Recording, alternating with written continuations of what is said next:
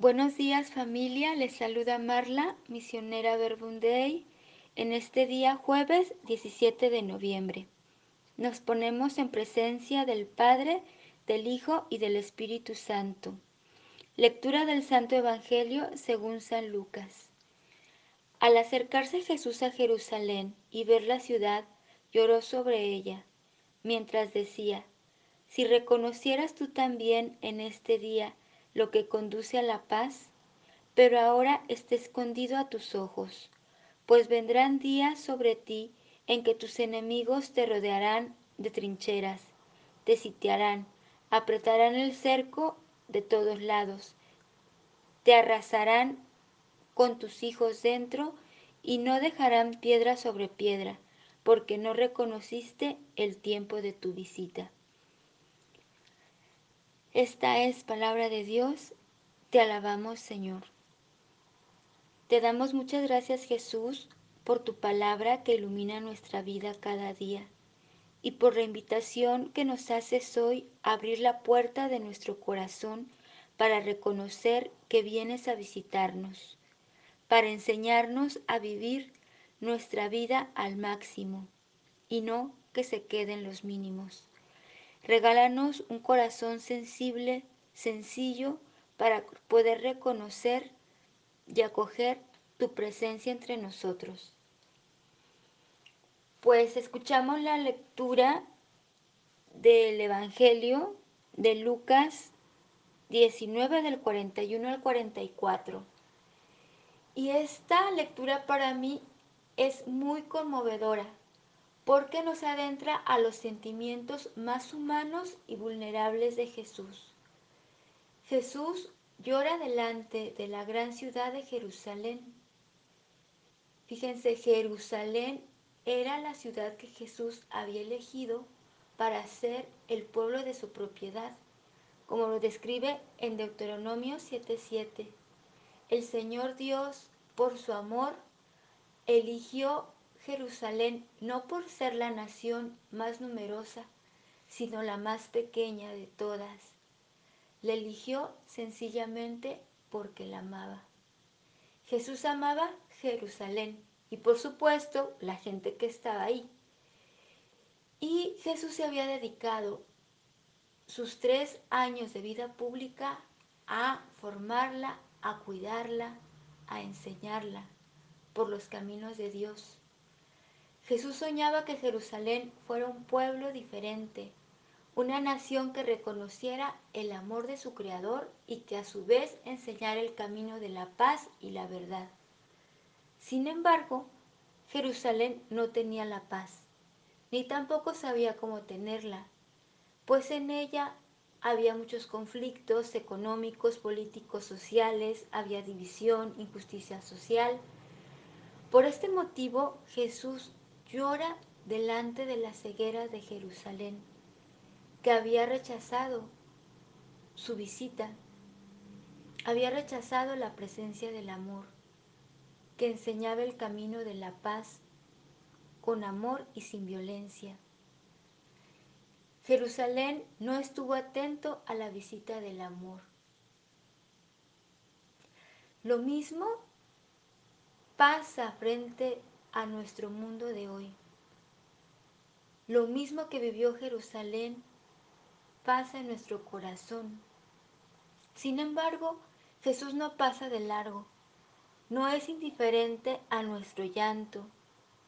No es indiferente a nuestra preocupación, a nuestro sufrimiento, a nuestra impotencia, a nuestra frustración. Y Jesús se detiene frente a la panorámica de Jerusalén en nuestra vida y nos entiende profundamente, porque vivió entre nosotros. Ahora que contemplaba a Jesús, me sorprendía mucho verlo muy vivo, de carne y hueso, como dice en un documento del Concilio Vaticano II. El Hijo del Hombre trabajó con manos de hombre, pensó con inteligencia de hombre, obró con voluntad de hombre, amó con voluntad de hombre, se hizo semejante a nosotros excepto en el pecado. Imagínense qué grande y qué maravilloso que Dios entró en nuestro tiempo, en nuestro mundo, para enseñarnos a vivir en plenitud. Lo mismo que el pueblo de Jerusalén nos eligió no por ser los más perfectos, no por ser los más numerosos, sino por ser los más pequeños, por amor. Y esa es la razón suficiente de Dios. Te amo. Y por eso llora cuando, al igual que Jerusalén, no nos vivimos en plenitud. Cuando nos conformamos con los mínimos, el mínimo esfuerzo, el mínimo estudio, como dicen los chavos, con que pase y lo demás es ganancia. El mínimo en compromiso, el mínimo en escucha. Estamos tan llenos de actividades que damos una escucha mínima a nuestra familia, incluso a nosotros mismos, lo mínimo en espiritualidad. Tiempo para Dios no hay, muchas cosas que hacer. Fíjense, este fin de semana tuvimos una acampada para adolescentes y les pedimos que resumieran su experiencia de la acampada en un dibujo. Y hicieron un dibujo minimalista. El dibujo estaba muy padre, pero tenía lo mínimo, ¿no? En el fondo es la cultura de minimalista, mínimo esfuerzo. Vivimos en una sociedad que vive en los mínimos de justicia, lo mínimo de atención en nuestras instituciones, lo mínimo en la defensa de los derechos humanos.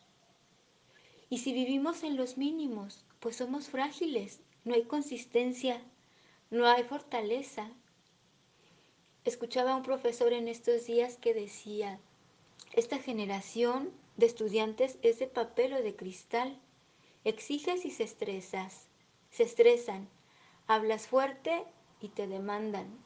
Es una generación que se destruye y que quedan piedra sobre, sobre piedra como quedó Jerusalén. Sin embargo, Jesús no quiere la destrucción, no quiere que vivamos en los mínimos. Nos invita a vivir en la plenitud de nuestra vida. Nos invita a vivir al máximo y vivimos al máximo nuestra vida cuando reconocemos la, la, visita de Jesús que nos trae su compañía, que nos trae la alegría auténtica, la paz, la fortaleza, la esperanza, la presencia de Jesús que hace lo ordinario, lo rutinario de cada día en algo extraordinario. ¿Por qué? Porque Dios está. Pues en este día alegrémonos porque Jesús está. Y alegrémosle también la vida a Jesús. Jesús, hoy no quiero que llores. Hoy dame los ojos de la fe para reconocer tu visita en este día, en medio de las realidades que vivimos, de los pequeños gestos de amor, pero también en los retos y desafíos que vamos a vivir en este día y que así su presencia pueda maximizar nuestra vida. Buen día.